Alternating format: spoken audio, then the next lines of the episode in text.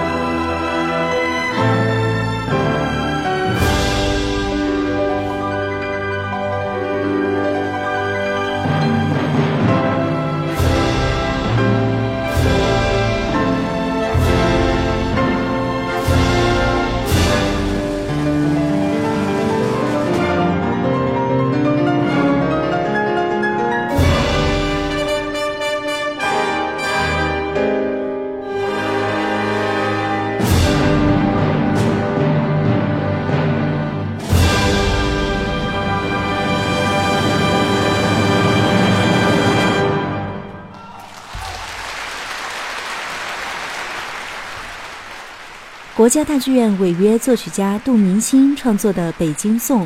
以音乐为画笔，描绘出北京古城的庄严壮丽，市井胡同的鸟语花香，更将现代都市的繁荣发展渲染得淋漓尽致，彰显出北京作为中国金色名片的城市风貌。除了三部世界首演的器乐作品之外，音乐会的下半场。艺术家们还为大家带来了国家大剧院原创歌剧作品《兰花花金沙江畔》等精彩选段，集中展现了国家大剧院对艺术原创的坚持与弘扬。通过作品中洋溢的中国情，更是让观众感受到丰富多彩、包含万象的中国声音。非常的震撼人，我觉得大剧院做的特别特别好，就这是一件好事儿，把作曲家的东西能展示出来，而且它一个是展示年轻人的东西，一个是要培养观众对现代作品的一种听觉的一种习惯，听到中国的声音，听到中国观众的一种对声音的一种互动，主要是这个，一个是传达出声音，一个是我们还要去欣赏，要会欣赏这个声音，就更棒了。震撼，我觉得这三个都不一样的这种感觉，因为有钢琴，有小提琴，然后整个是交响乐的这个，然后又看到了很多作词作曲的这些老前辈、大名人儿，觉得都特别好，都特别的震撼。嗯，原来看的有很多的是一些西方的多一些，现在有很多的有我们中国的元素，就是一个国际接轨吧。呃，不像原来一看说一听音乐会，感觉更多的是于就是听西方国家的。那现在呢，不光是听在咱们家门口能听到，而且能听到咱们中国的一些名曲去改编和改良，所以更加接近一些我们普通老百姓吧，然后更加接地气。看这种新作品的音乐会太少了，可能一年都不一定有一次。那我觉得今天的这个作品，第一个是个年轻人，我知道他的作品呢符合年轻人的想法。嗯，我还不能完全欣赏吧，但是从杜明呃从第二首、第三首，我就觉得非常优美，因为第一首把北京的特色那个演奏出来了，而且有这个老作曲家。原来的一些个那么一两个小节的元素在里面，所以听着觉得特亲切。然后他把嗯像京剧交响乐的一些个东西，好像也也揉进来了，能感觉是北京颂歌。我既然忘了名这个题目，但是我猜想可能是在描述这个。然后第三首曲子呢，就是特别优美，我觉得将来可能会成为小提琴比赛的一个 选曲了。真的是感觉特别好啊！就是听这种新作品的音乐会，可能听的不多，嗯。那个，今天这个前半场这三首曲子，第二个曲子和第三个曲子真的是特别好，尤其是小提琴协奏曲哈，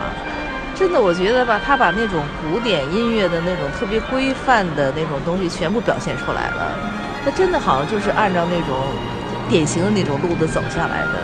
真的让你听了觉得心里特别舒服。它不但美，而且这种好像很容易。因为它很规范嘛，所以特别容易让人接受，而且很容易传播开来。哎，我是德国的游人，